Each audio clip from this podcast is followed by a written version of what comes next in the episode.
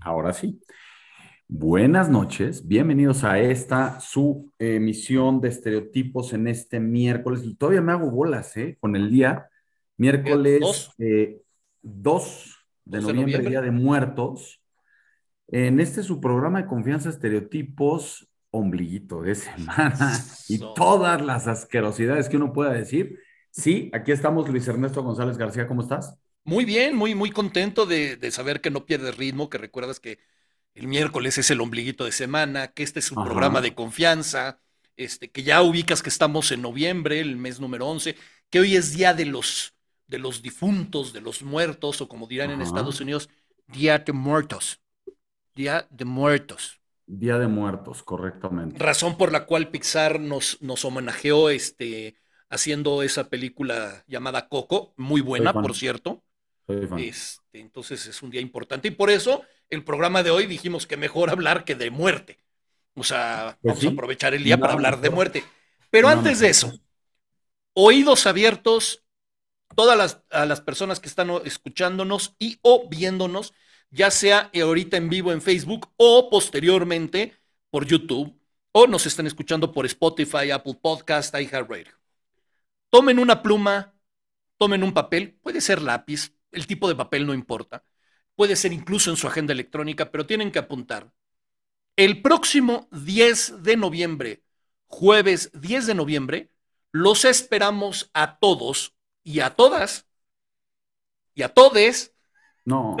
no, sí, todos también los esperamos. Este, no vas a, discriminar, menos hoy. Los esperamos a todos en el Museo de Arte Moderno, que está en Avenida, de, en Avenida Reforma, ahí en Chapultepec, Museo de Arte Moderno. Jueves 10 de noviembre a las 7 de la noche vamos a tener un evento que se llama Estereopandémicas, en el cual vamos a tener unas mesas de diálogo con las hijas de la pandemia. 12 escritoras del grupo de hijas de la pandemia van a estar con nosotros y vamos a estar hablando de arte. Repito, jueves 10 de noviembre, 7 de la noche, Museo de Arte Moderno. ¿Algo que quieras decir, Chochos? Nada, que vayan, si tienen tiempo, de verdad, yo creo que vale la pena, va a ser como un, va a ser algo bastante enriquecedor desde mi punto de vista. Eh, no se vayan con la finta de que van 12 escritoras, entonces va a ser algo súper formal y así. Va a ser un evento al estilo estereotipos, en donde nuestras invitadas van a decir y a expresar lo que ellas piensan del arte en distintas expresiones. Entonces yo creo que vale la pena. Oye, por cierto, quiero hacer una mención especial, especial, especial, porque estoy viendo a Alicia, que, Alicia Barroso, que está saludándonos. ¿Sí? Le hice una pequeñísima broma el domingo pasado y no me lo he perdonado. Le dije, ya perdóname, por favor. ¿Qué le hiciste? Por Dios. Mira, le puse, puse un texto en un chat que tenemos en común y puse, tengo, me regalaron dos boletos para ir a ver la Fórmula 1. Mal, mal. Pero yo no estoy en México y no puedo ir. Esperé unos minutos y mandé dos boletos del metro. Y entonces... Mal. No me lo perdona. Ya perdóname la vida, Ligia, por vida de Dios. Ay, mira, espero, espero, espero que Ligia, así como muchos de los demás, vayan el, próximo jueves al Museo de Arte Moderno a las 7 de la noche para que te pueda dar dos cachetadas que bien te mereces, sin lugar a dudas. Oye, tío, yo creo que es momento. Es momento de admitir a nuestro invitado para hablar de la muerte. Está con nosotros, que acaba de estar además hace muy poco, el doctor José Ignacio Rivero Calderón, doctor en filosofía. Y hoy vamos a hablar de la muerte y estoy seguro que vamos a hablar de la muerte de una manera totalmente distinta. ¿De la muerte chiquita? Yo creo que de todas, o sea. De todas, ¿no? Sí. sin lugar a dudas. Ahorita ya se va, se va a conectar, ya está. Ay, ahí está, justo.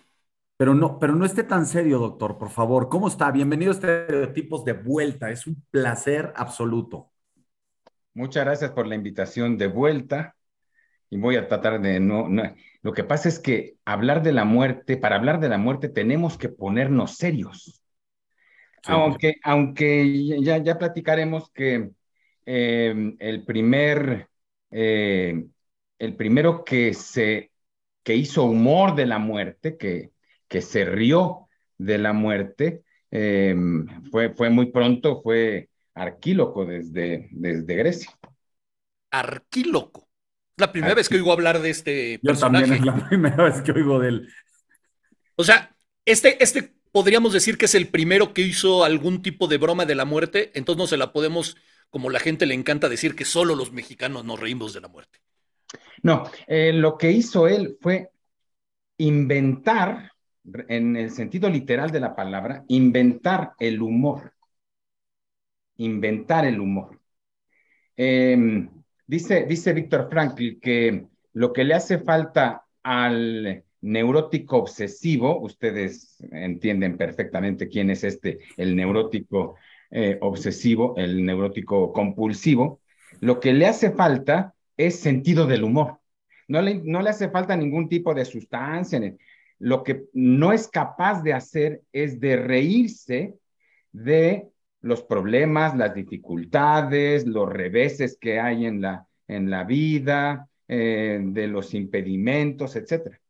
Entonces, eh, lo que inventó Arquíloco es un invento humano, es un descubrimiento. La historia universal es la historia de los descubrimientos, de, los descubrimientos que ha hecho el hombre de su propia condición y de su propio ser.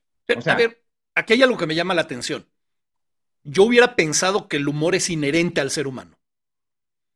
Eh, ¿Qué es lo que hace Arquíloco? De alguna manera, hacérselo ver a la humanidad que, es, que tenemos esa condición del humor o antes de Arquíloco no había humor.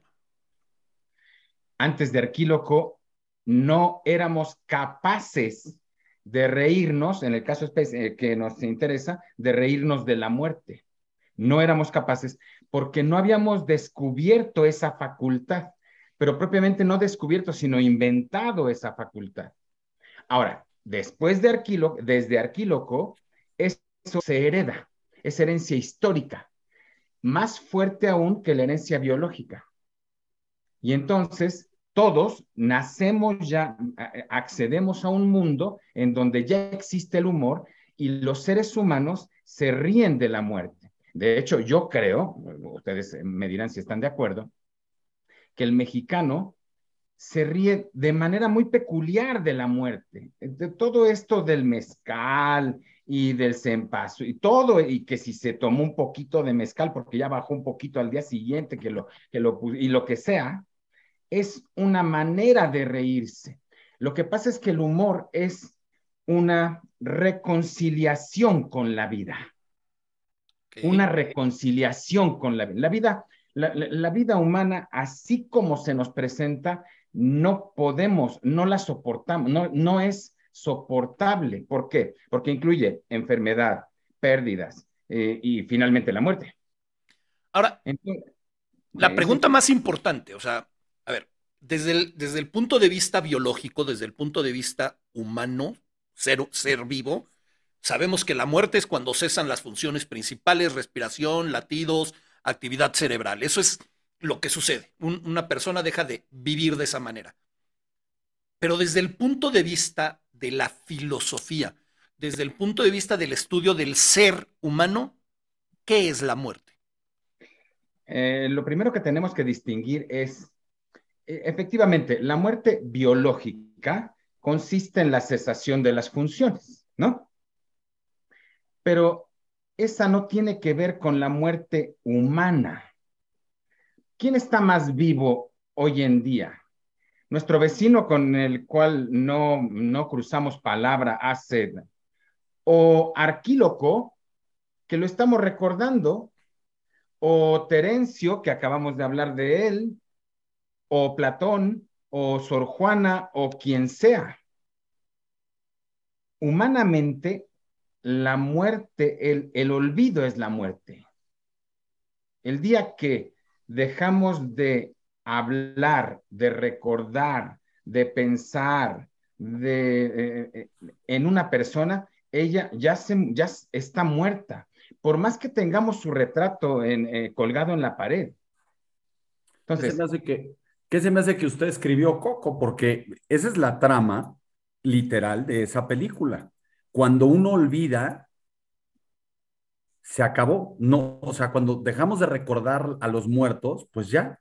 Pero yo creo que la parte central del por qué en México es tan especial ese vínculo de la vida con la muerte es porque los recordamos constantemente. No sé si en otras partes del mundo se dé así, pero no sé. probablemente eh, no, pero em, yo, yo les hago la pregunta, ¿por qué, de dónde se les ocurre a ustedes que se nos haya ocurrido a nosotros eh, hacer un día para los muertos, aunque sea para ir a barrerles la tumba o para lo que sea? Un día en el que todos recordamos a los muertos. Miren ustedes, eh, si, me permiten, tenemos que empezar por el principio. Eh, los primeros que pensaron, mitológicamente sí, pero pensaron eh, hasta con profundidad la cuestión de la muerte, por supuesto que fueron, por lo menos en Occidente, fueron los griegos, ¿no? Pero miren qué curioso. Para los griegos la muerte no era neutra ni anónima como para nosotros. La muerte, hablamos de la muerte y, es impersonal. Nos referimos con la misma palabra a la muerte de cualquier persona. En cambio, los griegos tenían tres muertes. Una se llamaba Kera, Kera, y era la muerte de que le ocurría a los, la muerte violenta en batalla. O sea, la que mataba a los, a los soldados, a los efectivos, a los a los caídos, era, ¿qué era? La otra muerte se llamaba Tánatos. Yo no creo que tengamos en castellano ninguna palabra derivada de era. de Tánatos, por supuesto que sí, pero Tánatos era la muerte natural. O sea, eh, cenó, luego se puso la pijama, se acostó, se durmió y se murió. ¿Quién lo mató? Tánatos, no era. Y la tercera muerte se llamaba Moros y era la personificación de nuestro destino de muerte, de nuestra condición mortal. Por eso, los ¿Morosidad? ¿De ahí viene morosidad? Eh, no, morosidad eh, debe venir de demora. Ok. Pero lo que sí viene de, moros es em, de muerte, es amortización. Qué curioso, ¿no? Amortización. Vamos a matar la deuda vamos a amortizarla. ok. Es una palabra muy curiosa, amortización. Mortaja. ¿Perdón? Mortaja. Mortaja, eh, por supuesto, todas derivan de, muerte. El destino de muerte se llamaba moros y los griegos nos llamaban a nosotros, más bien a los dioses, pero a nosotros los mortales. Todavía nosotros decimos mortales y no pensamos en el rosal, pensamos solamente en los seres humanos, pero el rosal también es mortal. Y ni siquiera en los animales. Y ni siquiera en los animales. Lo que pasa es que los griegos, la principal, el principal atributo de los dioses era la inmortalidad. Eran dioses porque eran inmortales. Nosotros, más que la inmortalidad o la eternidad, más que eso, ah, pensamos en que son todo, es todopoderoso y algunas otras otras cuestiones. La, palabra moral también vendrá de ahí? No, no, La palabra moral deriva de la palabra mores, que fue la que usó Cicerón para traducir la palabra griega etos al latín. Y etos originalmente eh, significaba, bueno, esto es muy interesante, etos de donde nuestra palabra ética, originalmente designó la guarida del animal. O sea, la palabra carácter, nuestra palabra carácter, empezó designando la guarida de los animales. Después designó el establo de los animales domésticos. Se le llamaba carácter, el carácter de los animales. Y solo en sentido figurado, después se, usó para designar eh, lo humano. Y en primer lugar, eh, designó el lugar, lugar físico en el que generalmente nosotros estamos. Es decir, ustedes en la casa, en su casa, tienen un lugar en el que pasan la mayor parte del tiempo. Hay personas que pasan la mayor parte del tiempo en la cocina, otros en el despacho, otros en el cuarto de la tele, otros en donde sea. Eso, a ese lugar le llamó el griego originalmente el carácter de la persona. Después descubrió, y ya muy rápido y termino porque vinimos a hablar de, de la muerte, después descubrió que dependiendo del lugar en el que estamos, estamos de cierto modo. Y entonces le llamó carácter a nuestro modo de estar en los lugares, en los distintos lugares. Órale. Ok, entonces, regresando a la muerte, hablábamos de qué era Thanos y Moros. Tanatos, Tánatos. Tánatos. Tánatos. Tánatos. Y Moros. Aquí lo que nos interesa es que son tres muertes distintas. Nosotros solamente tenemos una, pero en realidad los que tienen razón eran los griegos. En realidad, la muerte es la más personal e intransferible de las experiencias. O sea, solo él se murió así. Claro, se murió de ataque cardíaco, por supuesto, pero se murió yendo manejando o bien se murió eh, dormido o se murió. Y entonces los, los griegos y los latinos establecieron una relación entre el modo de vida y la forma de morir y la forma de la muerte.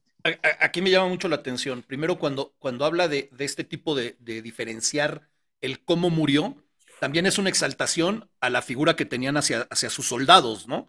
O sea, no, no le daban la misma, el nivel era como tienes una muerte diferente y una muerte mejor. Honorable. Ajá, una muerte honorable, una muerte. Ahora, ¿había algo similar al origen de la vida o la vida ahí sí solo era un origen? O sea, así como hablamos de que podía haber tres fines, como es este, que era Tánatos y Moros, ¿el origen de la vida también era solo uno o también había distintos orígenes del nacer de una persona? Eh, eh, no, había unas, unas divinidades que se encargaban de presidir el nacimiento, el nacimiento, no la concepción, no el, el parto, digamos el, nacimiento de la, de la, persona. Pero em, solamente las, las, diosas del destino, pero tenían funciones distintas, unas... Las eh, hilanderas. de nacimiento, las, las, las famosas hilanderas. Las, hilanderas, las, las, moiras. Moiras. Nosotros llamamos las, las. Bueno, pero para continuar con nuestro, eh, con nuestro asunto, otra vez, eh, otra pregunta les, les formulo. ¿a qué se puede deber que, eh, que, honremos tanto al muerto, a los muertos? O sea, los muertos no se están enterando de todo lo que nosotros hacemos. Pues no. Evidentemente. No. Entonces, ¿cómo se explica que hagamos tanta tan, tan, tanto teatro y, creamos que, que de algo le está sirviendo al muerto. Déjenme ayudarles a, responder esta, esta... A ver. Eh, pero es que hay algo antes, porque se acaba de poner interesante su, su planteamiento.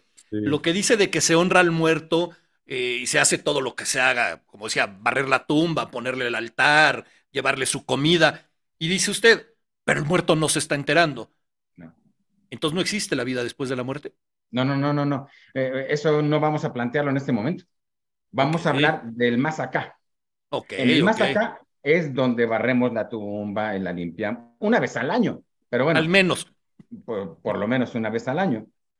Bueno, Yo, yo pienso que es, recordando lo que decía usted al principio, para forzarnos, de alguna manera obligarnos a no olvidarlos y de esa manera a que no mueran, a que no se, como decía también hace rato Chochos, como en la película de Coco, de que se desvanecían en el más allá, de manera simbólica, pero esta es la forma de evitar que desaparezcan de nosotros, de nuestro recuerdo y por lo tanto que, desaparezcan totalmente. Yo pensaría que es por eso. Ajá. ¿Y eso de qué les, en todo caso, de qué le sirve al muerto? Que lo olvidemos. pero es que yo creo que nunca se piensa en el muerto, se piensa en los vivos. Ah, ya salió el pene, ya ve. bueno, pues Arquíloco, la frase de Arquíloco dice, nadie obtiene honor y gloria de sus contemporáneos cuando está muerto. Me explico. Todas las honras fúnebres que les hacemos a los muertos, en realidad se las hacemos a los vivos y nos las hacemos a nosotros. 100%. ¿No? Eh, después continúa Arquíloco diciendo, los muertos siempre llevan la peor parte, porque nosotros, el, el, el, muerto al pozo y el vivo al gozo, nosotros nos vamos a ir a tomar nuestra tequilita y el muerto se va a quedar en el cementerio.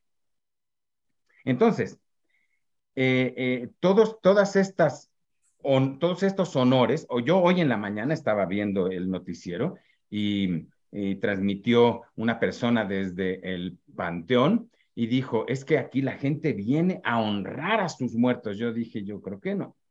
Yo creo que viene a honrarse a sí mismo y a felicitarse de que él todavía sigue vivo. Octavio Paz decía que cuando uno lloraba a los muertos, en realidad no lloraba por el muerto, lloraba por la desgracia de seguirse sabiendo vivo ante la ausencia de los demás.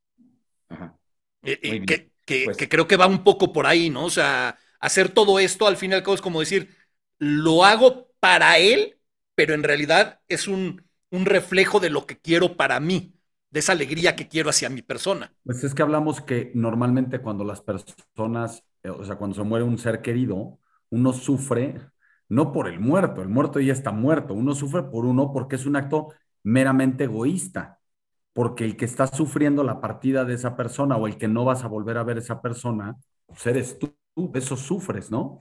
No sufres, o sea, a ver, porque tú no sabes a dónde se fue, se fue al más allá, al cielo, al infierno, en la creencia que tengas.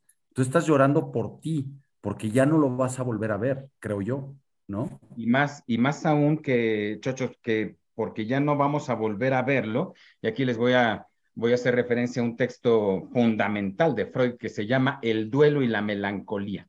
El duelo y la melancolía. Y entonces establece ahí un, un, parangón entre estos dos, em, estos dos sentimientos, ¿no? El del duelo con la melancolía. La melancolía es muy sencilla de definir, es una tristeza muy profunda, profundísima, el melancólico. Y el duelo, pues e, evidentemente también eh, el que está en proceso de duelo está, está muy triste. Y entonces eh, descubre Freud que se parecen mucho los dos. Pero en el caso del, duelo, resulta que la persona siente que ha perdido algo de sí mismo. Pero él no se murió, él sigue vivo. Como, como Freud no es filósofo y no, no puede soportar la metafísica, entonces se queda con la psicología y no alcanza a ver que lo que perdió, lo que perdimos eh, eh, eh, los deudos, ahora platicamos por qué nos llamamos deudos, em, lo que perdimos fueron proyectos, porque tenemos proyectos en común, lo que vamos, cuando vamos a ir al mundial el próximo, eh, ahora, pero se murió, entonces ya no vamos a ir al mundial. Pero esos proyectos no existen, o sea, existían en nuestra cabeza nada más, como posibilidades, como futuro. Y sin embargo, lo perdimos cuando murió el otro. Y entonces, miren qué, qué, em, qué, interesante. Entonces, lo que nos pesa verdaderamente, chochos, es lo que perdimos nosotros. Claro. ¿Sí? ¿Y qué perdimos? Eh, perdónenme, pero déjenme abundar aquí. Perdimos el futuro, pero el futuro no existe.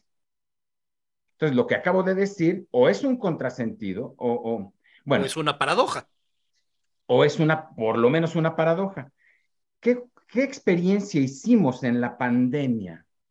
Esta de la pérdida del futuro. Porque efectivamente teníamos tantos proyectos. Imagínense ustedes, piensen ustedes en los que iban a entrar en la universidad. Yo como trabajo en la universidad, pues pongo este ejemplo, ¿no? O, piensen ustedes en los que, en aquellos que se quedaron, se quedaron, se quedaron varados en Centroamérica, en Sudamérica o en Europa y, no pudieron regresar porque su boleto de avión, inventen ustedes la telenovela que quieran. El hecho es que todos, todos nosotros, sin excepción, hicimos la experiencia, esta experiencia de la pérdida del futuro.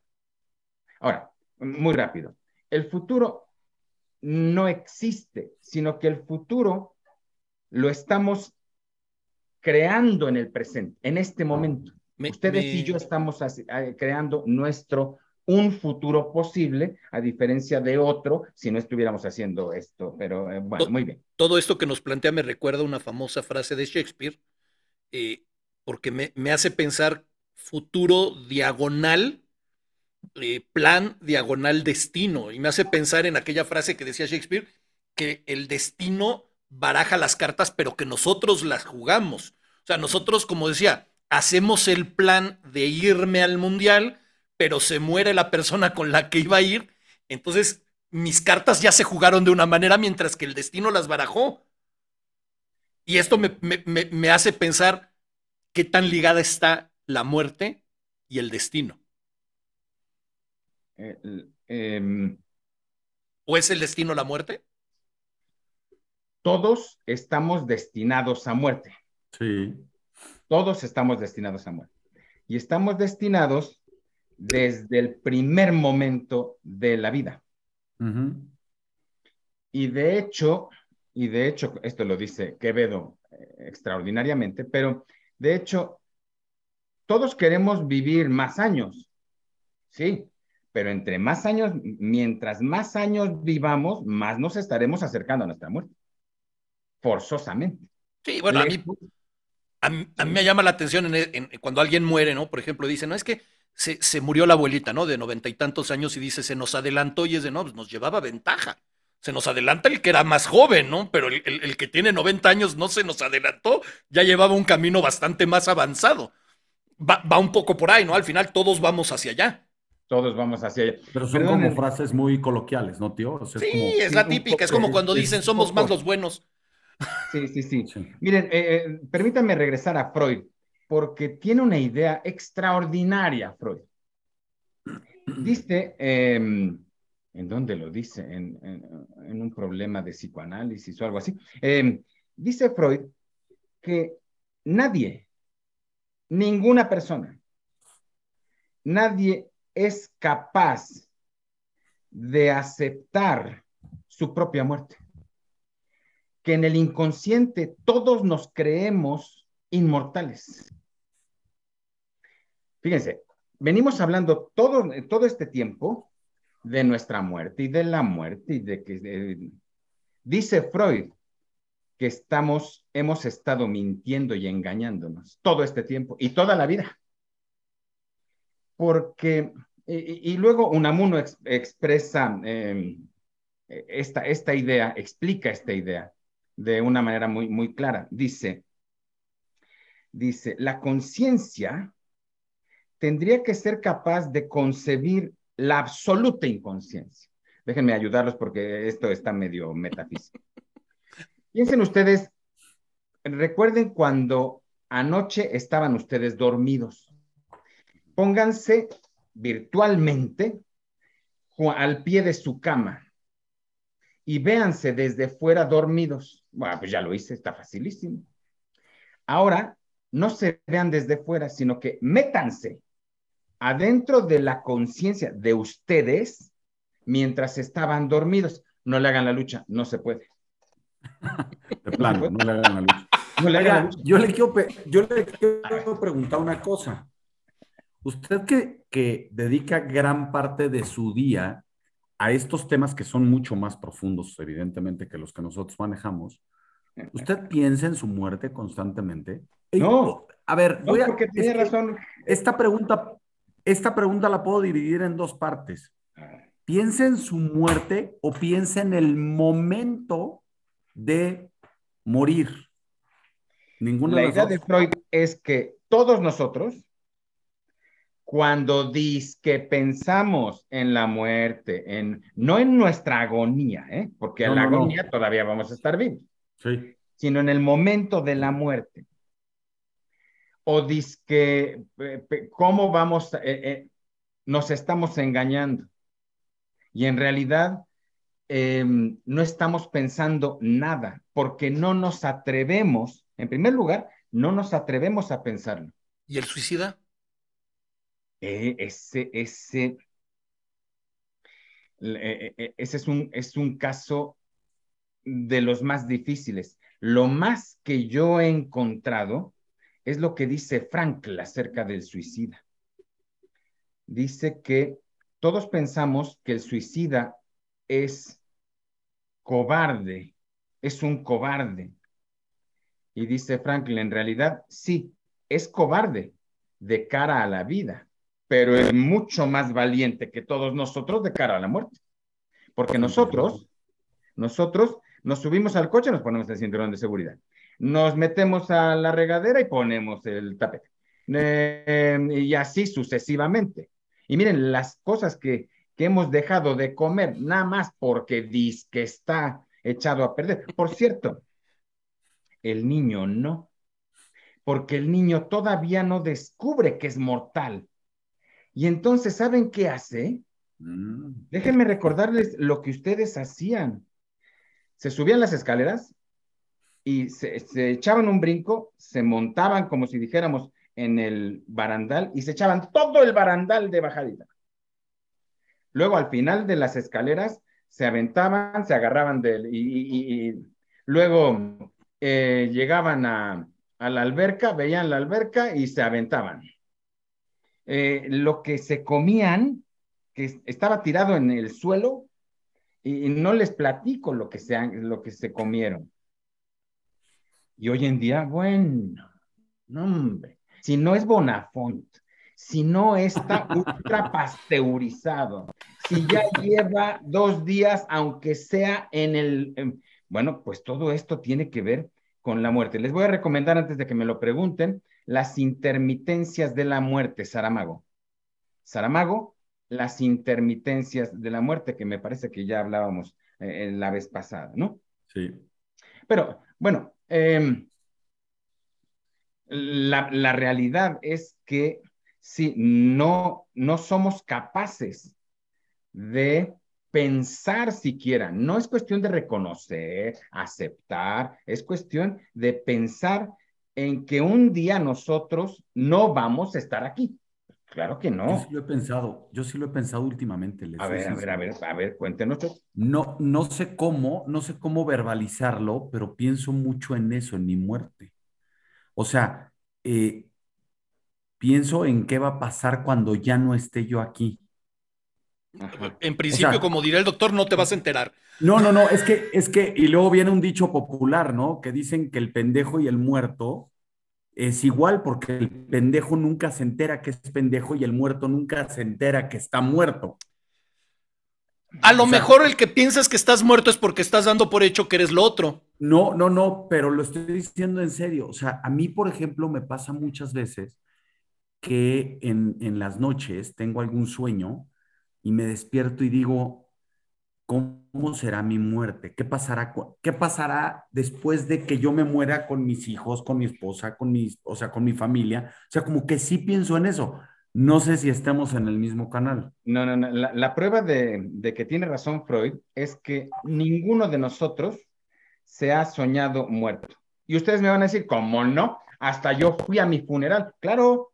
Y, y ustedes estaban en el féretro, pero también estaban afuera visitando al claro. Por tanto, no estaban muertos. No podemos soñar que estamos muertos. No podemos. Eh, todas las culturas, bueno, no, acabe, acabe la idea y luego le hago la pregunta. No, no, era otra idea. Todas las culturas, todas las culturas hablan de tres mundos básicos, ¿no? Eh, que podemos dividir en dos, o sea, la vida y la muerte. O sea, hay quienes hablan aparte dentro de la muerte de un cielo o algo parecido a un cielo, por no darle un nombre, y algo parecido a un infierno, ¿no? Básicamente mm, todas las culturas lo manejan. Eh, ¿realmente habrá algo? ¿O es la esperanza del vivo de que puede haber algo después? Eh, si me permite, déjeme eh, cambiar un poquito eh, el sentido del tema que vamos, que vale la pena tratar. ¿Cómo hay que, tratarlo? Mire, lo que estamos discutiendo es si tenemos nosotros una experiencia anticipada de la muerte. Bueno, desde la primera vez que los griegos pensaron la cuestión de la muerte, la relacionaron sintomáticamente con el sueño. Con el sueño no de anoche soñé, sino el sueño de ya tengo sueño. Lo que pasa es que en castellano tenemos una sola palabra para designar los dos sueños, en inglés no. Sleep and dream. Exactamente, tienen dos y en otros idiomas también. Pues bien, ¿qué es el sueño? Los griegos y los romanos estuvieron de acuerdo que el sueño es una pequeña muerte. Es un, Sor Juana le llama retrato de la muerte. Em, Cicerón habla de eh, Virgilio en la Eneida dice que el sueño y la muerte son hermanos gemelos. Homero había dicho que el sueño y la muerte eran hermanos, pero Virgilio dice que son hermanos gemelos. Y en la, tanto en Grecia como, como en Roma, entonces, fueron conscientes de que el sueño sí es una experiencia de la muerte. El sueño, cuando estamos dormidos y, y no estamos soñando, digamos, digamos, el profundo sueño, ¿no? Y de hecho, cuando debió de, causarles mm, admiración y temor también el hecho de nos despertáramos. Todos nosotros estamos acostumbrados a despertarnos todas las mañanas. Todos los días nos hemos despertado. Nada más que el pensamiento mitológico, no científico, sino el pensamiento mitológico, el hombre que piensa de manera mágica, un día, para él, Zeus le apagó el sol. Estaba el sol en el cenit y Zeus se lo apagó. Se lo apagó tres minutos, pero se lo apagó. Y entonces dijeron, si Zeus puede apagar el sol, ¿qué tal que mañana no salga el sol? Puede pasar que mañana no salga el sol. Pero si mañana no sale el sol, nos morimos de frío. Entonces, le llamaron amanecer de manera supersticiosa, porque amanecer está emparentado en permanecer. Entonces, si le llamamos amanecer, ¿Quién quita y siempre va a amanecer?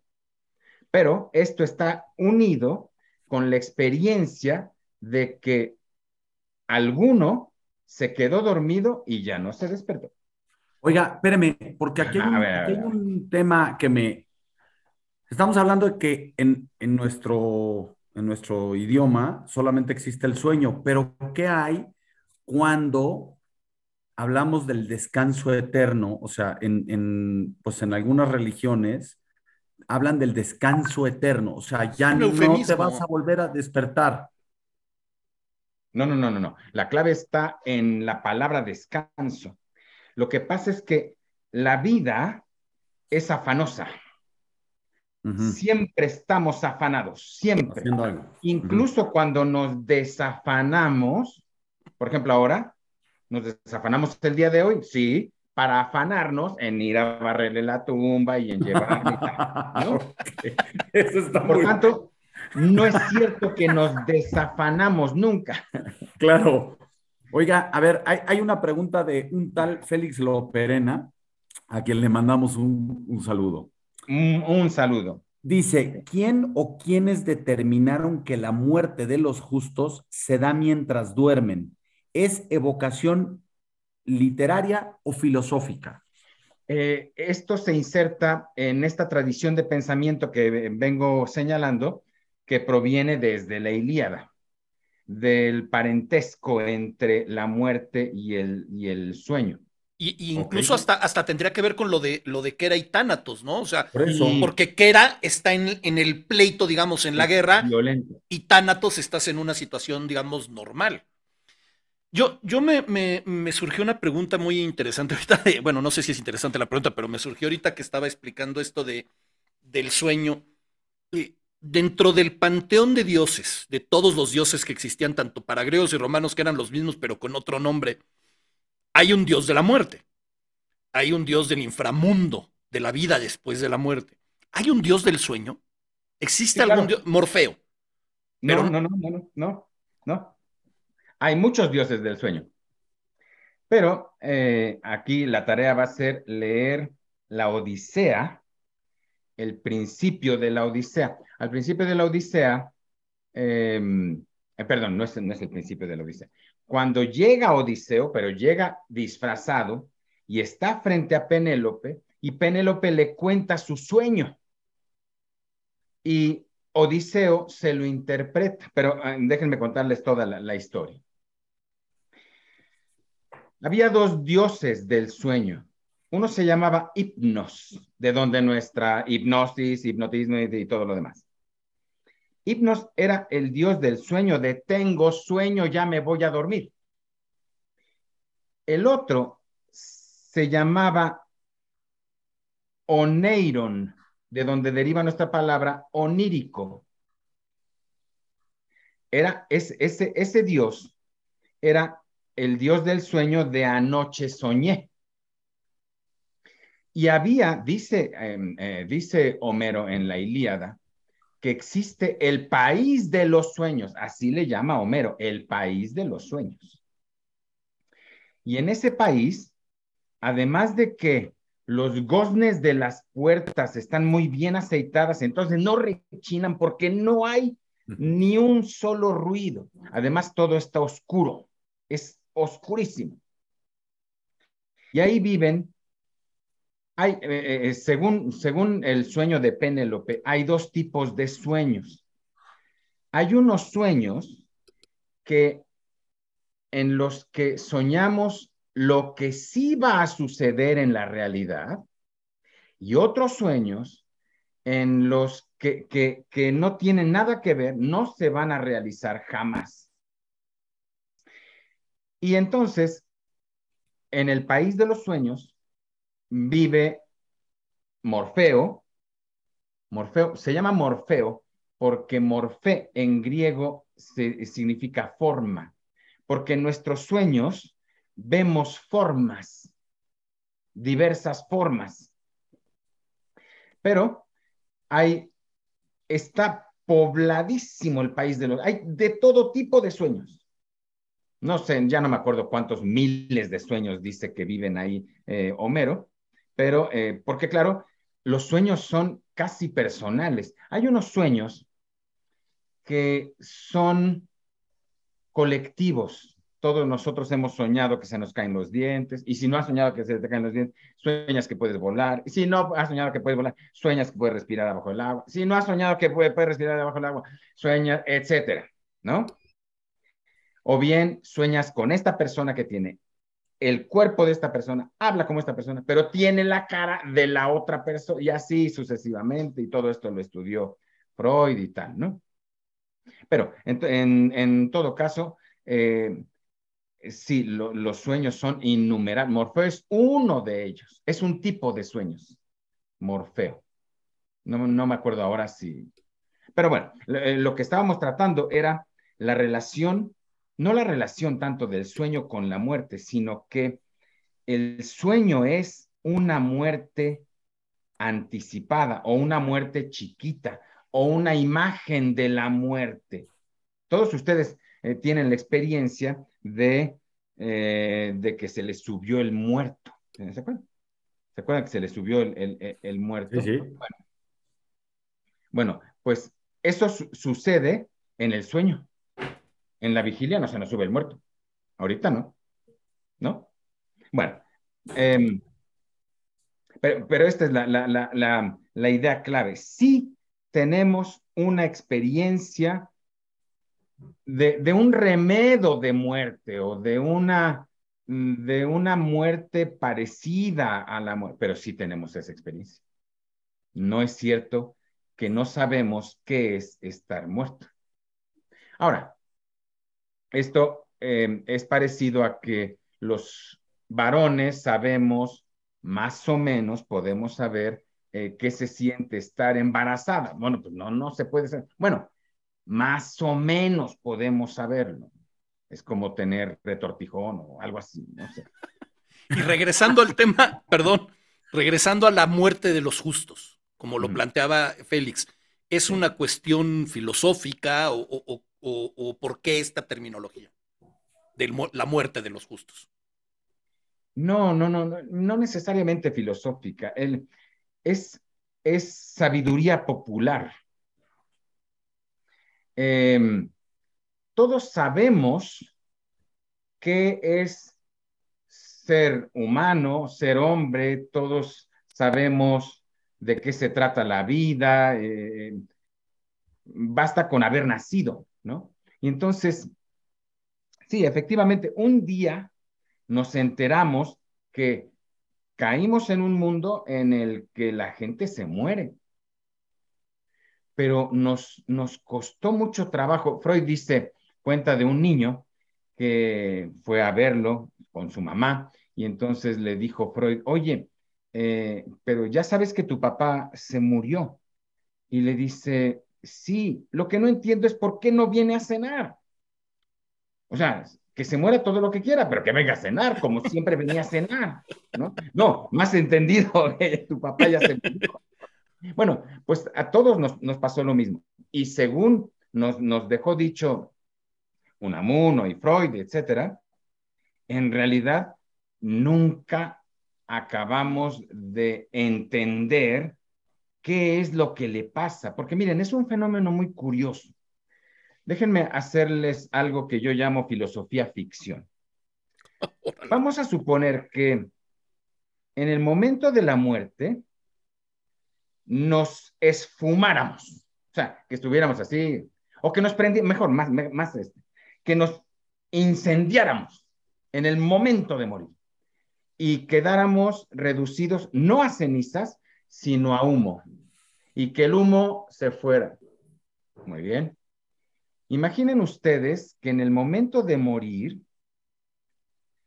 se nos, nos, nos hiciéramos líquidos, nos volviéramos agua. No tierra, sino agua. ¿Por qué no tierra? Porque actualmente sí nos volvemos tierra. Ok. ¿No? El agua se evapora, pero y lo que queda pues es un poquito de tierra ahí, ¿no? De cenizas, de lo que sea.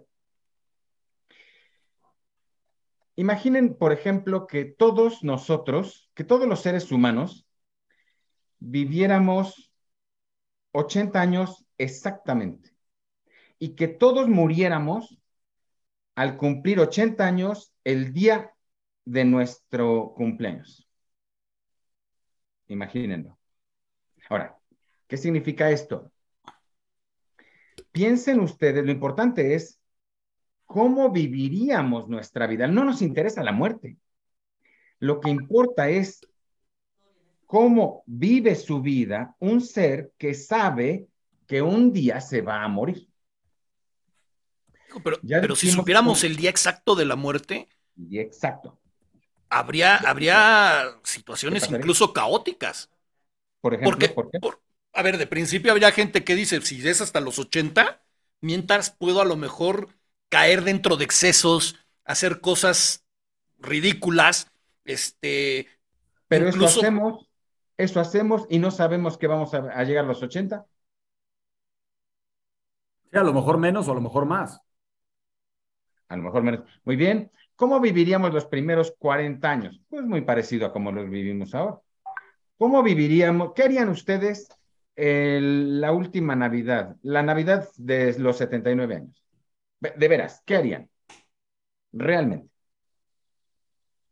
¿Qué van a hacer? Eh, seguramente es convivir más con la, o sea, tratar de tener todavía más cercanía con la familia. ese año y no los otros? Porque ya sabes que es el último. Pero, ¿por qué más ese y no los otros, güey? Es que por eso digo, cuando ya sabes que va a ser el último, vas a dejar todo al final o conforme vaya llegando. Lo ideal sería hacerlo siempre porque no sabes si mañana va a ser el último día. No, Pero cuando ya hay fecha de caducidad, ya tu, tu forma de pensar cambia. Yo te voy a decir una cosa, yo muchas veces me pregunto qué día me voy a morir.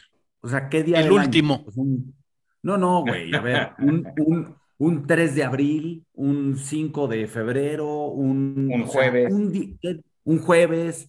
Entonces, esas son preguntas que siempre me hago y digo, no, pues, o sea, no sé por qué razón me, me dan muchas vueltas pero en la, la cabeza. La diferencia es que tú dices, a lo mejor es un 3 de abril, pero no sabes qué 3 de abril, no es de 2023, ah, 2043. evidentemente. Aquí en, en, lo que nos plantea el doctor es, sabes perfectamente que el día que vas a cumplir 80 años. Entonces, del día que lo sabes, vamos a suponer a los 15 años, por decir, de los 15 a los 79, te puede medio valer gorro todo porque sabes que tienes hasta al 79.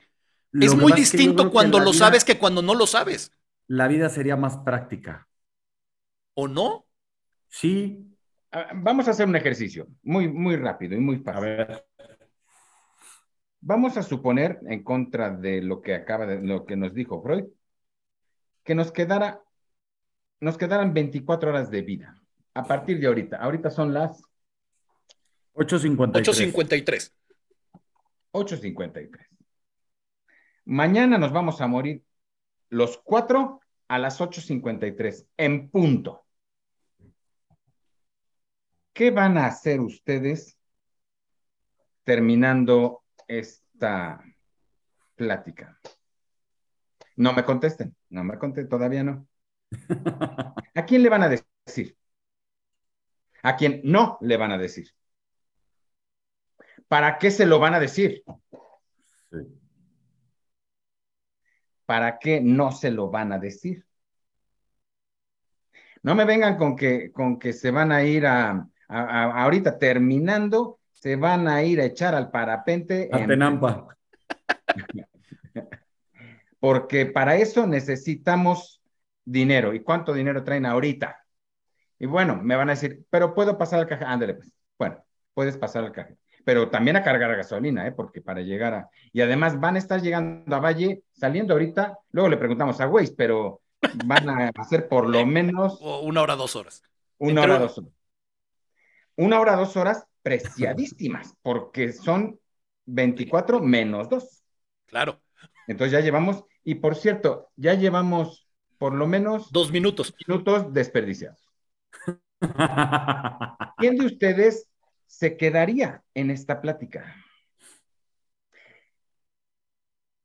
Ah, no tiene nada mejor que hacer. En este momento no. no, no, pero Tú dices no porque no sabes que te vas a morir, pero te está diciendo de las 24 horas que te este quedan. No le creo. No le creo, porque no, no, no, me está creyendo. Él está seguro de que no se va a morir mañana a las 8.24. No. 53. Segurísimo. Entonces, esto que estamos, este ejercicio, disque ejercicio, es una tomadura de pelo, según Freud. Eh, eh, eh, entonces, después, ¿a dónde se van a ir a morir? Ah, eso sí me lo puedo imaginar. A ver. En un lugar público. Sí, ya me voy a morir, que se traumen varios. no, no yo a mí, a mí no, a mí no me engaña. Acapulco a ver la Yo no dije, yo no, yo pregunté en dónde exactamente, nada, en un lugar público. A lugares públicos hay una cantidad. O sea, quiere que le diga el, casi casi como, como GPS. O sea, el metro, el metro Pino Suárez. así casi, casi, güey. Hijo, es que quién sabe. Es que, es que, a ver, por un lado, eh, o sea, por la parte del chiste, digo, en un lugar donde me veo, pero por otro lado, a lo mejor quisiera morir rodeado de la gente que quiero para, para estar en los últimos segundos con los que quiero. Pero al mismo tiempo les estoy dando un, un, mal momento a esas personas. O sea, entonces. ¿Se está oyendo? ¿Se está oyendo lo que está diciendo? Sí. ¿De veras? O sea, va, va a mandar traer a todos. Tiene que darles por lo menos una coca o algo, ¿eh? Porque, café. y ese a comprarlo. Bueno, si quiere, le, le llama Corner Shop y ya se lo traen. Eso está, está mejor, ¿no? Es más conveniente actualmente. Pero ¿para qué los quiere ahí alrededor viéndolo morirse? Para no estar solo. Ah, vamos, a, vamos ahora a reflexionar sobre esto. La muerte es, junto con otra experiencia, una de las únicas dos experiencias absolutamente solitarias. Ah, ya lo dijo José Alfredo. de alguna manera, José Alfredo dijo que la vida llorando se empieza y llorando se acaba. O sea, es, es, el inicio y el final de alguna manera son iguales. No, pero yo, yo me estoy refiriendo a que el único que hace la experiencia de la muerte es el que se muere. Es uno. Es uno nada más. La otra experiencia que es incomunicable, incomunicable. Por más que medio se mueran y luego regresen y nos digan que la luz al final del túnel, eso no, les crean. Eso no es cierto. eso no, no tiene nada que ver y que se salieron y que flotaron encima de, de, la cama. No, no les crean. son, son, inventos. ¿A quién? Terminando con los mitos con no, no, Ignacio Rivero. Y ahorita seguro va a venir el de, no es cierto, yo, mi abuelita me dijo, y cuando regresó, o, también va, a ser el típico ejemplo del que le dio el paro cardíaco y lo regresaron, y va a decir que clínicamente estuvo muerto, pero regresó a la vida, ¿no? O sea, eso no existe, doctor. Eh, eh, eh, no, no, pero, pero bueno, no hay manera de que el muerto nos comunique. De hecho, lo que hace el agonizante se va alejando, aislando poco a poco. Hay culturas primitivas, desde luego, en que el que va a morir se va físicamente, se aleja. Los inuits en Alaska. Y, y los, y los animales. También. Bien, la leona va y se, y se muere allá, allá lejos, y nadie le echa un lazo. ¿Por? O sea, no pensando en los animales, por ejemplo, estas culturas. ¿Por qué estas culturas tienen esta, esta forma de actuar? Porque tienen la experiencia de que, es una de que la muerte es una experiencia personal, solitaria, incomunicable incomunicable. O sea, no hay palabras, aunque, aunque hablara el mejor castellano, palabras para comunicar lo que le está pasando y lo que está sintiendo. Porque además de que es una sola vez en la vida, no hay ninguna experiencia en la vida que se asemeje a esa. en, estricto sentido, ni siquiera es una, una vez en la vida. ya no es vida ni siquiera es experiencia. Porque para que sea experiencia se necesita que esté vivo. Básicamente. se dan cuenta cómo no estamos entendiendo nada. ¿eh? Nada. Por ahí. Totalmente. Y, me, quiero, me quiero meter en, terrenos pantanosos y, y, difíciles. Por ahí hay quien habla de que dice que los verdaderos católicos, los que realmente tienen fe en Dios, cuando alguien muere, en vez de llorar, en vez de hacer todos estos ritos, debería de ser de total alegría. Porque en teoría, esta persona que murió va al cielo, pensando que es una persona que se ha ganado el cielo, va a convivir con el muchacho que tengo acá atrás, este, y, todo va a ser alegría. Es, y vuelvo a lo, a lo que en algún momento pregunté, todas estas culturas que hablan de una vida después de la muerte, que prácticamente son todas las culturas de una u otra manera hablan de una vida después de la muerte. ¿Es una esperanza? ¿Es una certeza? Eh, permítame plantear dos, cuestiones parecidas a esta, eh, que me parece que es más importante. El pasaje la frase más famosa, el pasaje más famoso de la literatura universal, tal vez sea en un lugar de la mancha de cuyo nombre no quiero. El segundo, to be or no tal vez sea ser o no ser, he ahí el problema. Pero a, renglón seguido, lo que dice Shakespeare después, Miren lo que dice, se lo recuerdo. Dice, ¿qué es más elevado para el espíritu? ¿Sufrir los golpes y dardos de la insultante fortuna? ¿O tomar las armas contra un mar, un piélago de, de calamidades y haciéndoles frente acabar con ellas? La primera parte dijo así, ¿qué es más digno? ¿Qué es más valioso? Sufrir los golpes de la fortuna, como lo sufre la madre que ha muerto el hijo y es la que nos consuela y nos dice, no, no, está, está bien. Y, ella está entera, como un poco estoicamente. Y la segunda parte dice, o tomar las armas contra un piélago de calamidades y haciéndoles frente a acabar con ellas, ¿Qué es lo que hizo, em, ¿se acuerdan de este, este, el padre de esta, de esta muchacha que la secuestraron, la mataron y él se, se puso a buscar a las personas, a los secuestradores? No. No, Devani, ¿no? La, la, que pasó hace poco en Monterrey. Devani. No, no, hace, hace más tiempo, pero hay muchos ejemplos, ¿no? Bueno, a eso se refiere Shakespeare, o sea, no, eh, no quedarse eh, parado, estático, sino hacer todo lo posible por acabar con las calamidades. Y ustedes me dirán, pero no la va a resucitar. No, pero va a evitar que nos pase a nosotros. Y de esa manera acaba con las calamidades. ¿Cuál de las dos es la actitud ante en lo que nos interesa a nosotros, ante la muerte? la actitud, eh, la muerte de los, de los seres queridos, por supuesto. Shakespeare no decide, simplemente las deja como dos posibilidades, ¿no?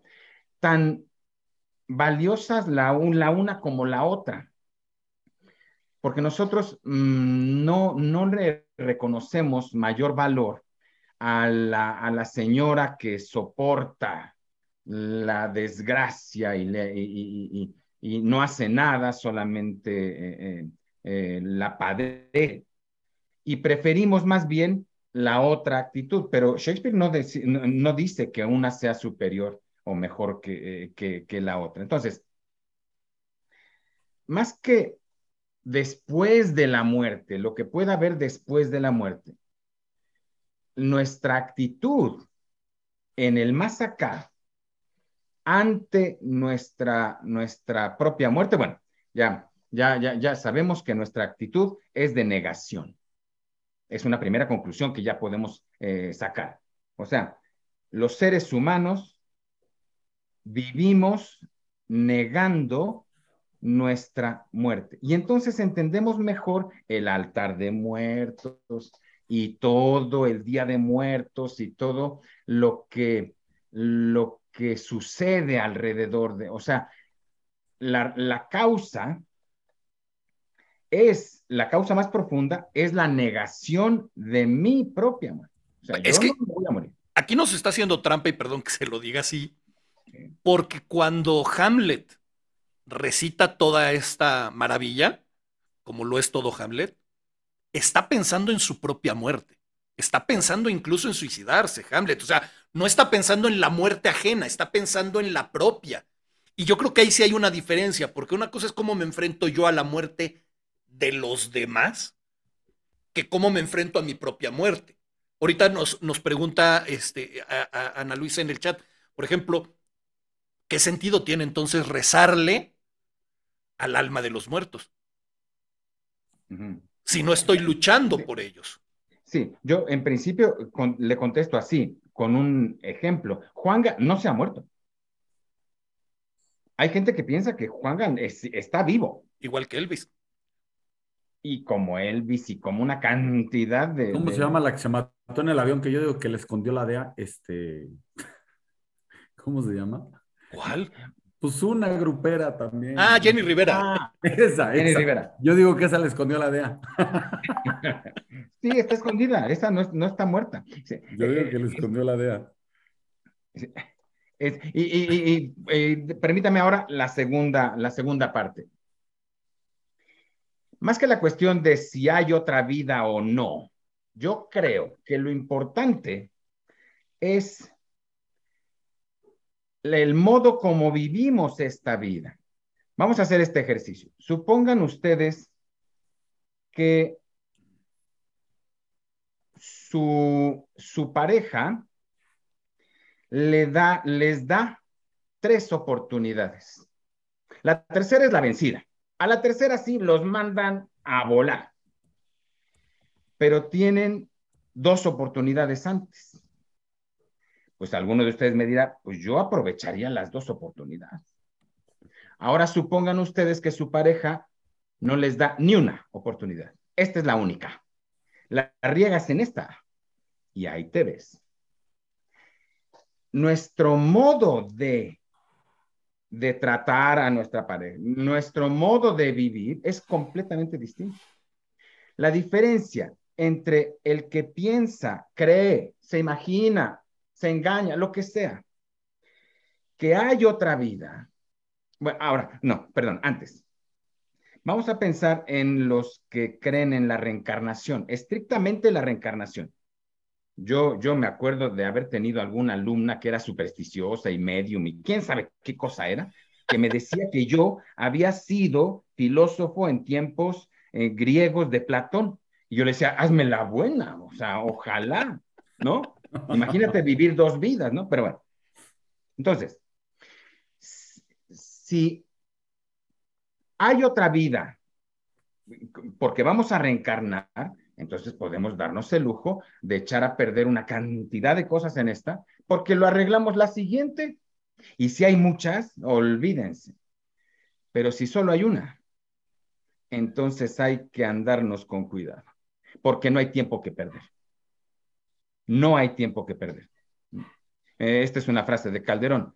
Eh, em, em, bueno, se me va en este, en este momento. Pero bueno, entonces, lo importante es el modo como vivimos nuestra vida, los que pensamos que esta es la única y los que piensan que muchas otras o que por lo menos hay otra.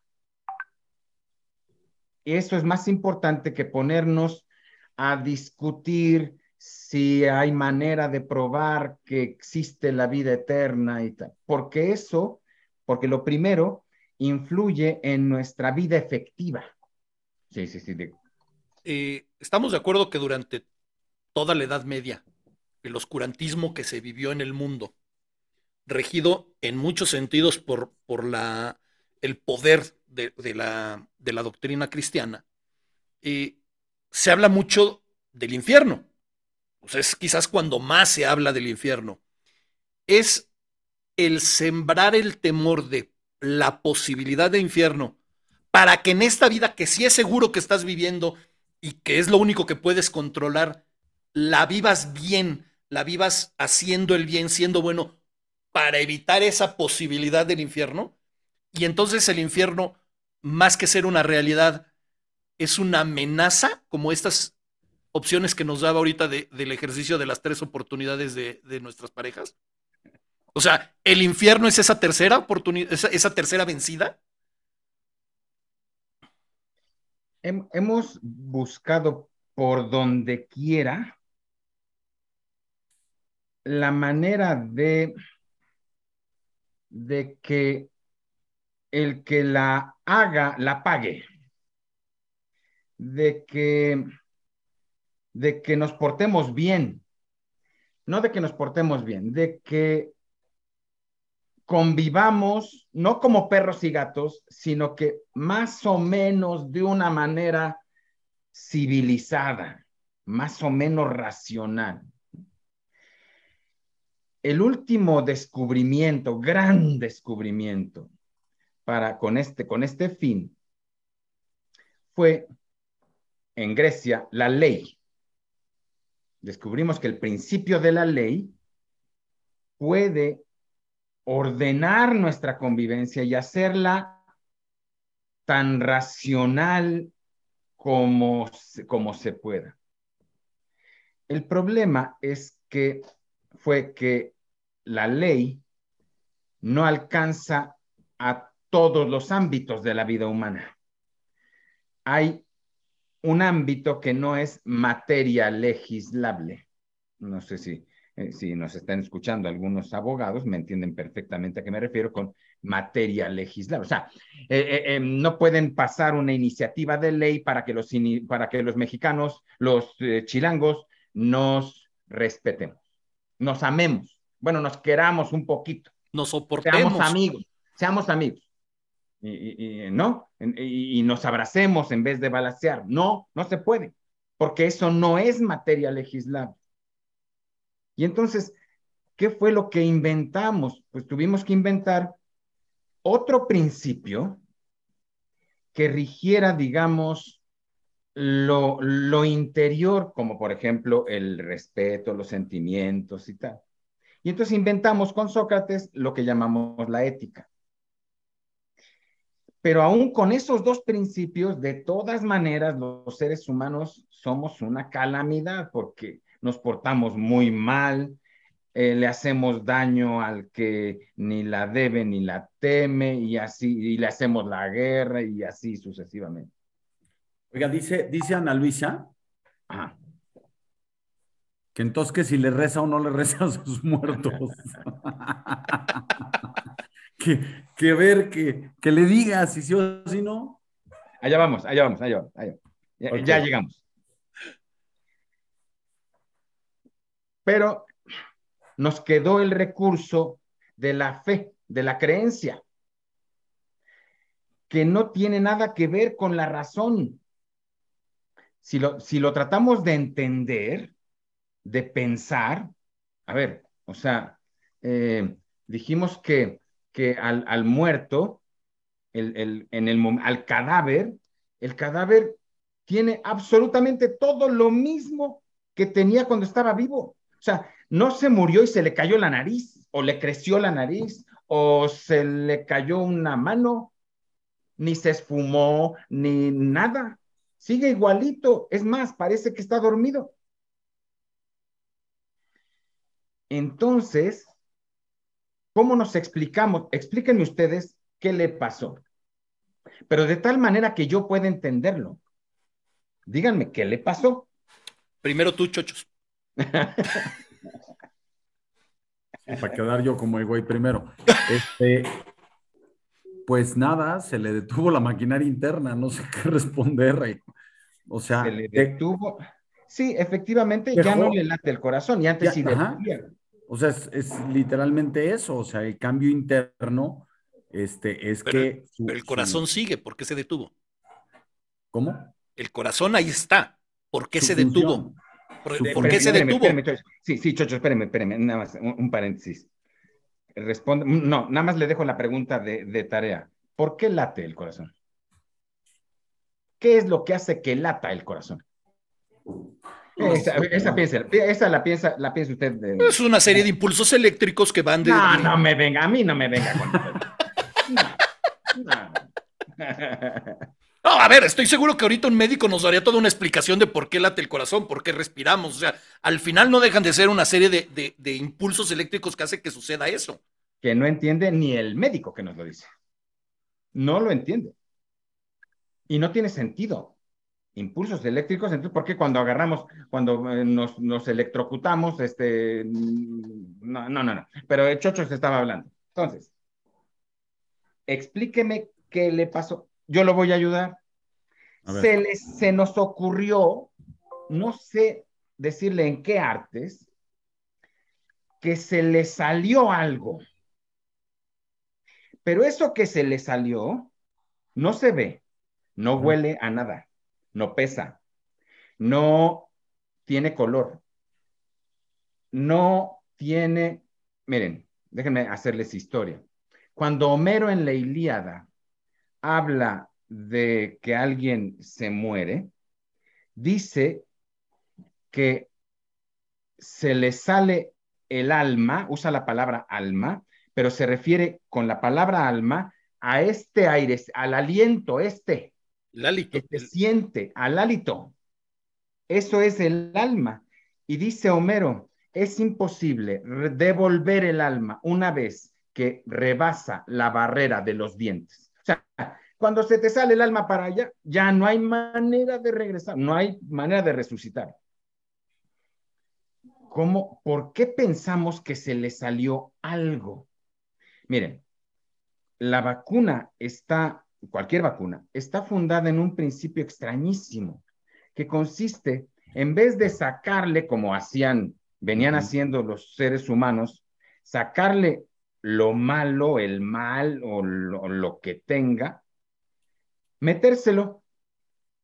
Porque cuando explicamos eh, el fenómeno, en vez de pensar que se le metió algo, déjenme platicar, decirles cómo se dice en griego, se le metió algo, se le metió algo. Se dice... Procto. No, se, se dice epi, epi da idea de arriba para abajo. Y clepto es tomar. El cleptómano no está enfermo de robar, está enfermo de tomar. O sea, ve la cosa y él no la está robando, se la está, se la está, está tomándola nada más y se la lleva a su casa. No, no hay un acto de maldad. no, no, tanto, no, no es un robo. No, no es un robo. Epilepsia. Epiléptico significa poseído. ¿Por qué? Porque se le metió, le cayó de arriba, se le metió quién sabe en qué artes y ahora hay que sacárselo porque mira lo que le hace, lo que le provoca. En cambio, cuando tratamos de explicar la muerte, pensamos que se le había salido algo. Y entonces, esto sí les va a causar seguramente, eh, eh, eh, les va a causar algo grave. Y entonces, inventamos la noción de cuerpo. Miren ustedes, en nuestra vida cotidiana, yo nunca pienso que lo que estoy viendo es el cuerpo del tío detrás del cual está el alma del tío, ¿no es cierto? Yo lo que estoy viendo es al tío, que es una sola cosa. De hecho, la experiencia que tenemos todos nosotros, de nosotros mismos, digamos la experiencia interna, es la de un ser que es unitario, no la de un ser dividido en dos partes, y mucho menos en dos partes irreductibles, que son una material y otra espiritual. Si ni siquiera podemos mezclar el agua con el aceite, imagínense. Ahora, claro que los psicólogos nos engañan, otros que nos engañan, porque nos dicen que es una, es una, es un mal, es una enfermedad psico, psico, soma en griego significa cuerpo. Lo que pasa es que los griegos tenían dos palabras para hablar del cuerpo, igual que dos palabras para hablar del sueño. A una le llamaban soma, de donde deriva somático y Y a otra le llamaban sarx, así suena, sarx. Entonces los griegos fueron a Egipto y, encontraron que los egipcios habían inventado un aparato que come carne humana, come carne humana. Entonces le dijeron, le pusieron de nombre en griego aparato que come para comer carne humana, que come carne humana. Carne se dice sarx, comer se dice fagein, sarcófago, pero no come carne de cerdo, come carne humana. Exactamente igual, nosotros no, pero en inglés, una es meat, pero eso es de cerdo, ¿no? Flesh, esa es humana, nada más humana. Em, en, todo caso, ¿dónde existen cuerpos humanos? Solamente en dos lugares. En el panteón y en el quirófano. Ahí hay puro cuerpo. ¿Dónde, se, dónde está el, el fulano? El que inventó la, la anestesia se debe haber, nosotros porque estamos acostumbrados, ¿no? Pero ¿cómo, ¿cómo está eso de que le inyectan, le meten una sustancia, un líquido y tal, o bueno, una sustancia, y queda, aparece, y aparece, surge el puro, su puro cuerpo. como si ya no estuviera él ahí. ¿Y a dónde se fue él? A ver, díganme, ¿a dónde se fue? ¿Dónde está? No, pues no. Son los, los famosos 21 gramos de los que habla la película de Iñárritu, ¿no? Y entonces. Pero. va a decir que somos muy necios, pero somos necios porque tenemos a alguien que nos está jalando las orejas. Y va de nuevo. Hoy en la noche, Ana, ¿le reza o no a sus muertos? La respuesta es muy sencilla. Si quiere. Si quiere.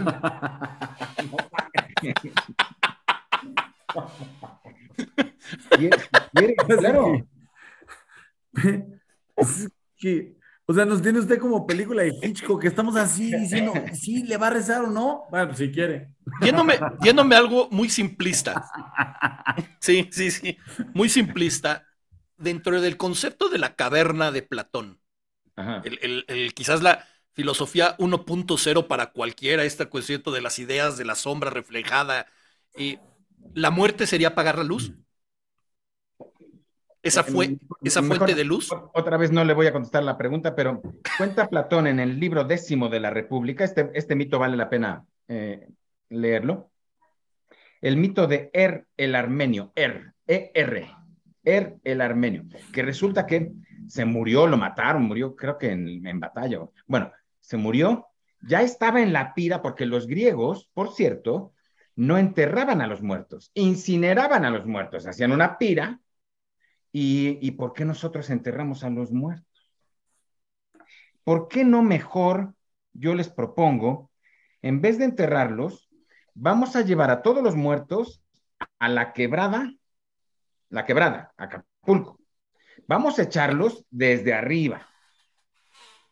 El único panteón que, que no va a ser panteón, porque, pero vamos a ponerlos en el mar.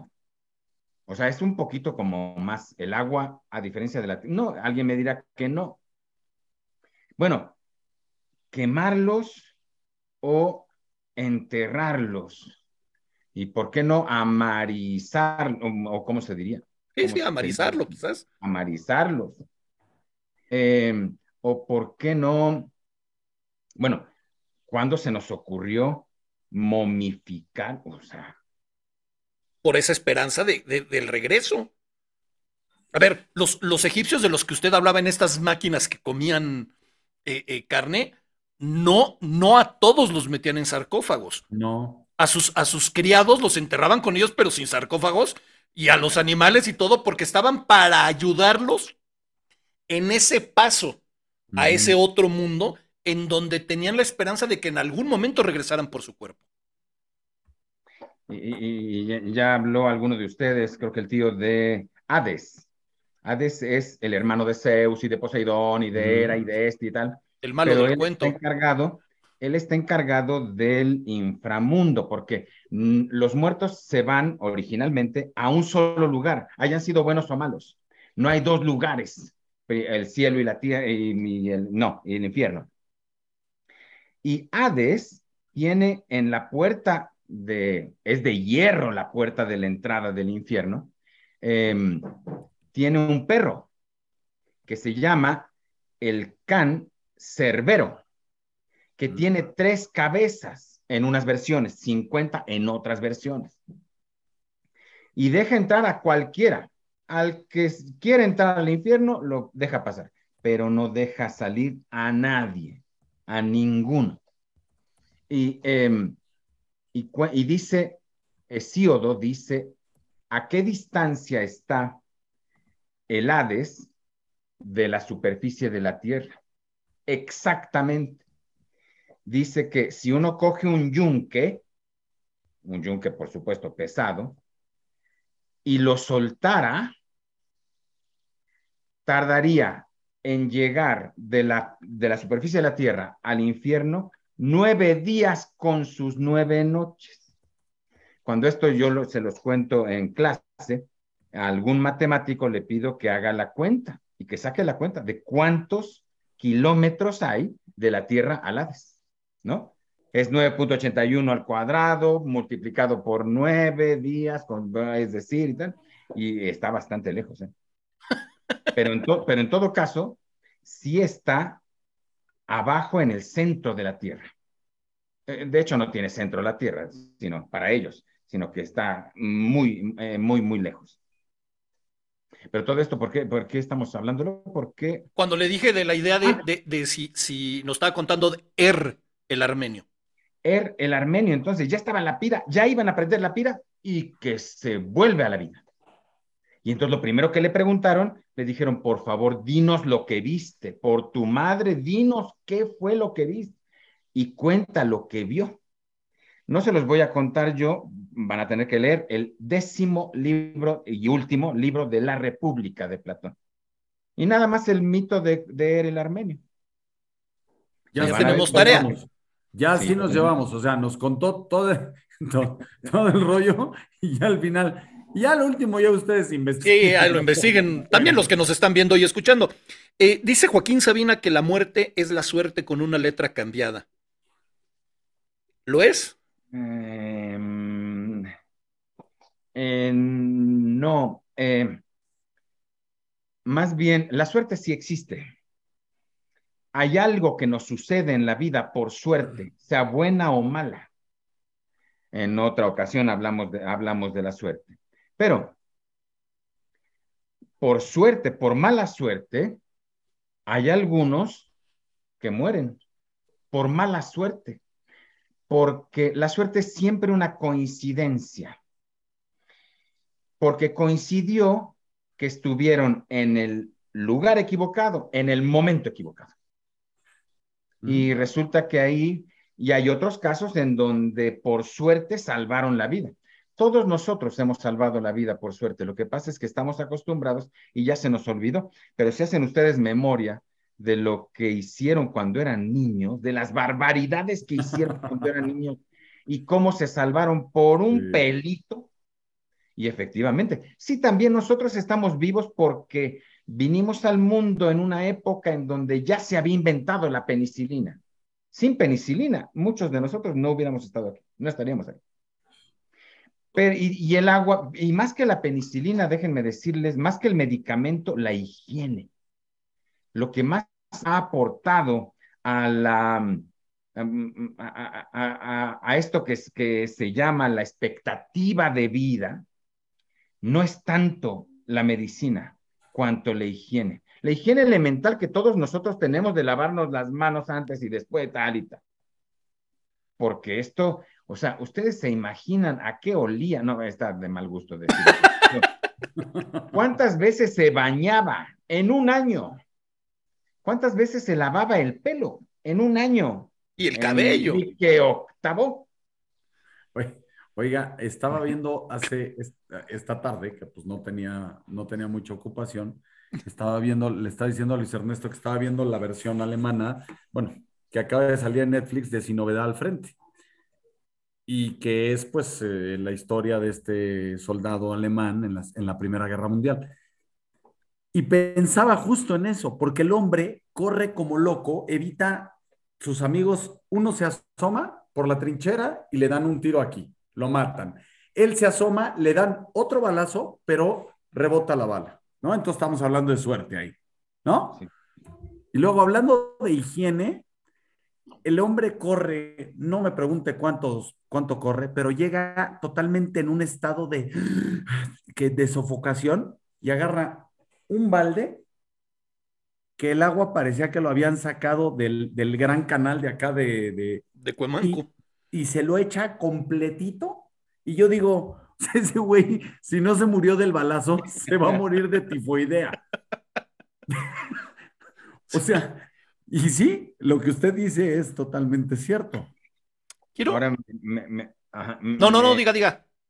Me recordó esto, esto lo dice Schopenhauer dice que así como el caminar es un caerse constantemente evitado, o sea, para cuando caminamos, nos caemos, pero justo antes de caernos damos el paso y no nos caemos.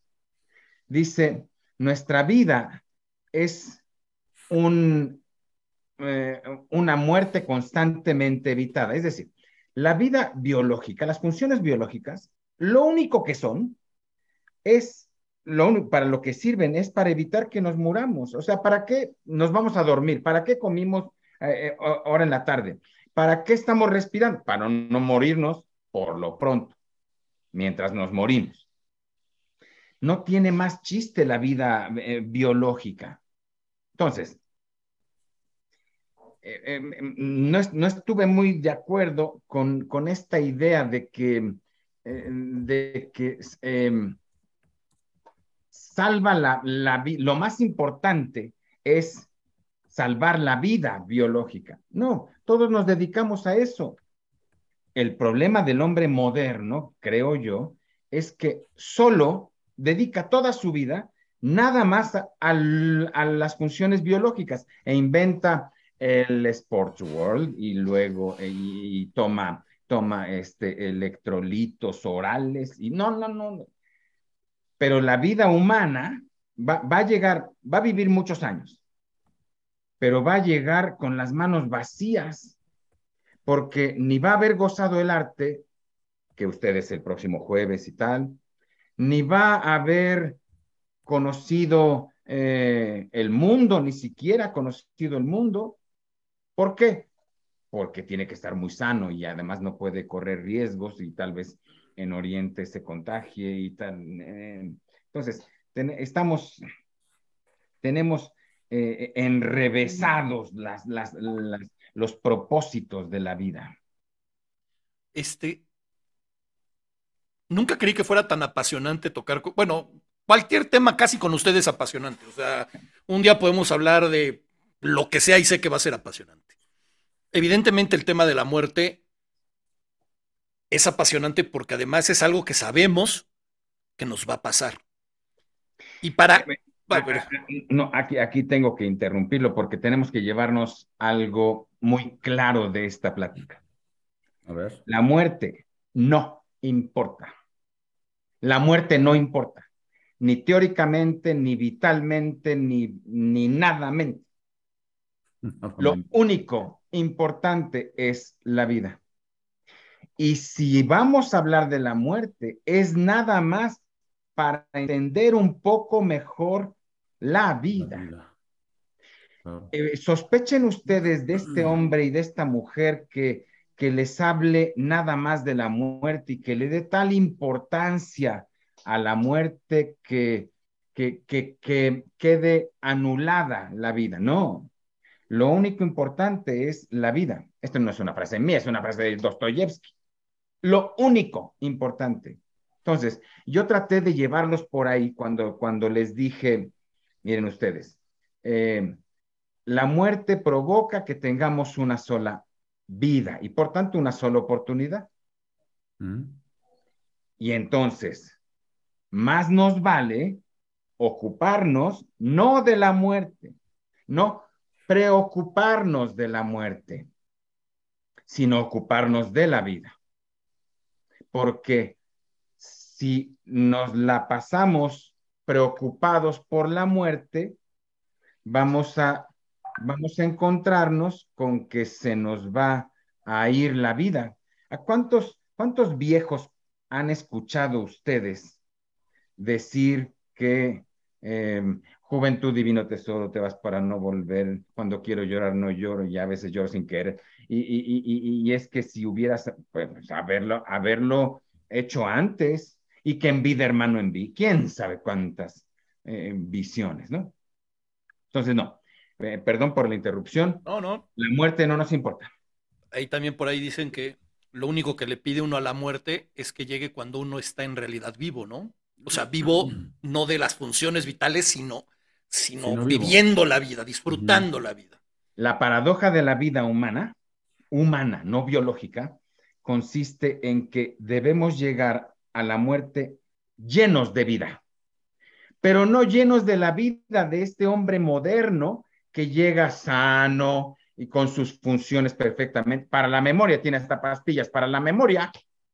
No, no esas funciones, sino llenos de vida de lo que le hayamos logrado arrancar a la vida. En este sentido, el, que mejor lo ha dicho fue San Juan de la Cruz, en una cuarteta dice así, más emplea su cuidado quien se quiere aventajar en lo que está por ganar que en lo que tiene ganado. Es decir, mm. lo que importa es lo que todavía no hacemos y vamos a hacer y está pendiente. A partir de ahora, es decir, mañana, lo que ya hicimos, eso, dice Séneca, está en manos de la muerte. Todo nuestro pasado, Séneca, eh, cartas a Lucidio, todo nuestro pasado está, nos, nos engañamos, dice Séneca, y lo estoy citando textual, eh, nos engañamos cuando pensamos que la muerte está adelante. Todo nuestro pasado está en manos de la muerte. Eso ya pasó. Y no vale la pena vivir volteando al pasado como los mexicanos que nos alegramos cada año de que hicimos la guerra de independencia. Sí, pero la hicimos hace 200 años. Vamos a ver que está al frente. No era penal. Pero sí, ya tampoco importa si era penal o no. Estoy totalmente de acuerdo. Muchos dijo no era penal. Sí, dijo no era penal. dijo no era penal. Que yo pensaría además que sí lo era, pero bueno. O, o, Checo no ganó, fue tercer lugar. ¿Qué más da? quiero, quiero tratar de concluir haciendo una pregunta. A mí me llama mucho la atención que teniendo la certeza, la única certeza de que vamos a morir, teniendo esa única certeza. Y, los impuestos. Bueno, también. ¿Por qué no se educa a los niños? ¿Por qué se tarda tanto en educarse a los niños del concepto de muerte? Porque por lo que está usted diciendo, si se les educara, le darían más valor a su vida y a lo que van a hacer con ella. Y cuando se enfrentan a la muerte de un ser querido, de una mascota, de, quien sea, el choque es tan fuerte que entonces empiezas a generar esa, ese terror a la muerte y de ahí todo lo que, lo que deviene, ¿no? O sea... Yo, yo creo que es por la negación. El concepto central de toda esta plática es la negación de la muerte. Vamos a poner un ejemplo. La mamá lleva al niño al parque a que se divierta. ¿A qué lo lleva? A que se divierta. Pero miren qué curioso. Le lleva el babero de plástico. Encima del babero de plástico, el babero de tela.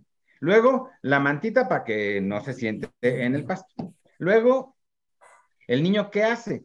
Quiere subirse a la resbaladilla. O sea, ¿qué vinimos? ¿No? Y la mamá le dice, no, no, no, no, no, no. Yo me encargo de que tú no te mueres. Cueste lo que cueste. ¿Saben qué cuesta?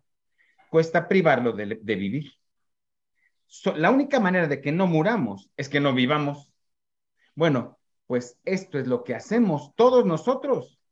Todos nosotros. ¿Cuándo fue la última vez que ustedes fueron a ver a una persona contagiada, ayudarla y este, auxiliarla en el hospital contagiada? Miren, ni de, ni de pandemia, ni de mm, COVID-19, Miren el pavor que le tenemos al COVID-19. Es una gripita. Ya sé que ha matado. Ya, sí, pero es, es una gripa. Y miren lo que provocó. Provocó que se paralizara la humanidad. ¿Por qué? Por temor a morir. Y entonces movimos a Pfizer y a, a todas las, las farmacéuticas y a ver cómo le haces, pero y averiguas cómo no nos morimos. El terror debería... Lo que cueste. El terror debería de ser darnos cuenta que no estamos viviendo, más que vamos a morir. Exactamente. Ese, ese es el problema. Ese es el problema. En, otra, en otra plática tendríamos que hablar de la dictadura eh, y, hablar de la idea de que la verdadera dictadura, porque ya, ya vieron ustedes que en Latinoamérica tanto el porcentaje de la población vive con gobiernos de izquierda y la mayoría, y algunos son dictadores y tal. La verdadera dictadura que vive el hombre moderno es la dictadura de la mediocridad la dictadura, todo es mediocre, todo es mediocre, es a medias. Bueno, aquí el peligro, el peligro es no vivir, privarnos de la vida. Claro, vivir muchos años, pero la vida más sosa, aburrida, inútil, eh, no, ya estoy diciendo, ya, ya le estoy diciendo cosas. Sí, ese es el peligro. El peligro no es la muerte. No es la muerte. Pero lo interrumpí, no lo dejé. No, no, no, no, no. Es que es eso, o sea, me estoy dando cuenta que el miedo no debe de ser a la muerte, porque esa de todas maneras va a llegar. Claro. El, miedo es darse cuenta que uno no está viviendo la vida. O sea, y entiéndase, entiéndase, vivir la vida no es de que tenga uno funciones vitales, sino que aproveche el, aprovechar el tiempo para, para hacer. Para hacer y para. Voy a, voy, a, voy a castellanizarme. Para ser y para hacer. ¿Sí, me explico? O sea, y aquí es donde le veo entonces, es la primera vez que entiendo, y lo digo de verdad, la primera vez que le doy una razón de ser al arte. Claro, así es. Esa es la razón del arte. El arte es la manera incluso de ser eterno. Porque gracias, o sea, ahorita hablamos de Shakespeare, hablamos de Cervantes, hablamos de Séneca, de Dostoyevsky, y todos ellos no han muerto y no los hemos olvidado gracias a su arte. Eh, eh, eh, ahora lo llevo por este camino. El artista es el único ser humano que vive más de una vida. Vive la suya y crea la otra. Y la lectura, la lectura, mejor dicho, más, más que el arte, sí el arte, pero la literatura específicamente, el servicio que le presta a la vida humana es que nos permite vivir más de una vida. Esto solamente lo puede hacer el artista, es el único.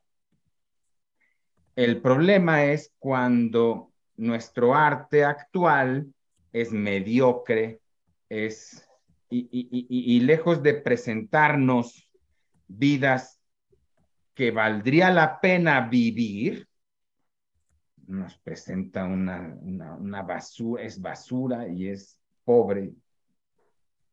Eh, pero dijo usted algo que me, me, llenó de orgullo, porque entonces ya, ya sirvió nuestra, nuestra plática. O sea, lo que entendimos, lo que aprendimos es que la muerte no es el peligro no es el peligro. El peligro es no Pero esta es la idea más generalizada, ¿eh? a cualquiera que usted le Ahorita está diciendo, ahorita está diciendo Soco Cervantes, la literatura es vivir la vida de otro Cervantes. ¿Cómo dice? De otro, es una frase de Cervantes. la vida de otro Cervantes, sí.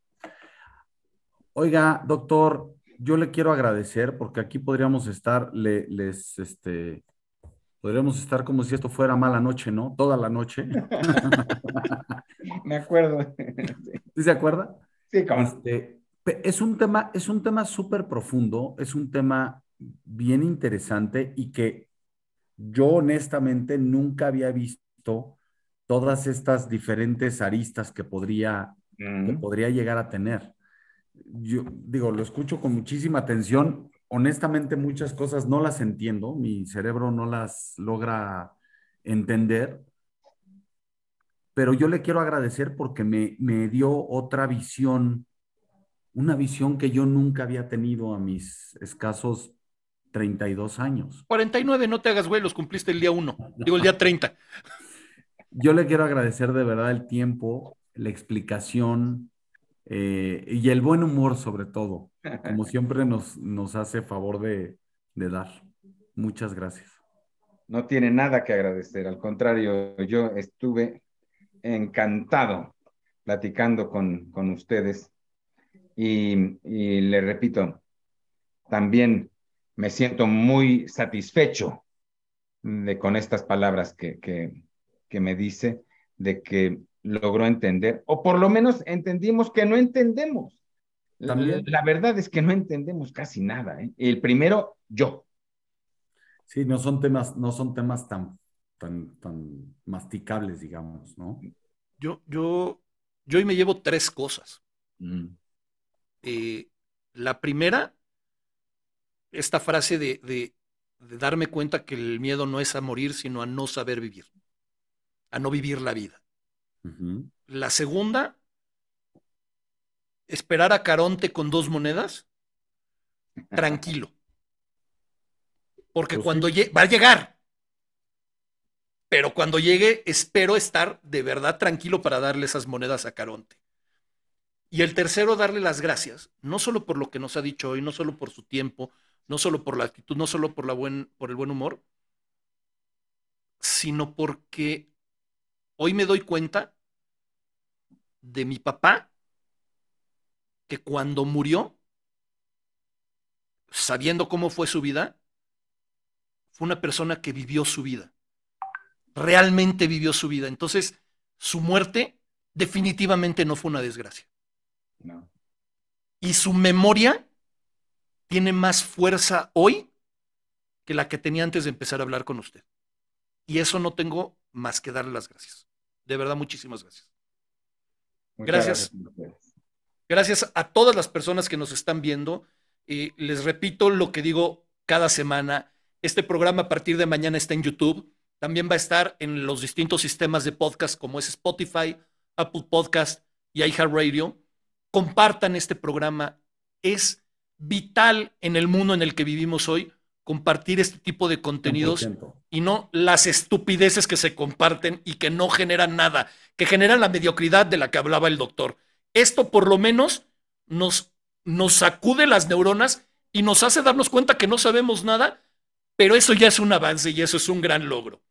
Y el otro mensaje muy importante, les recuerdo, la próxima semana, aparte de que tengamos el programa el miércoles, el jueves 10 de noviembre a las 7 de la noche, los esperamos a todos en el Museo de Arte Moderno a nuestro evento que se llama Estereopandémicas, en el cual estaremos con 12 hijas de la pandemia, este grupo de escritoras, hablando de arte, precisamente de arte, y después de lo que hablamos hoy, realmente se redimensiona la importancia de hablar de arte.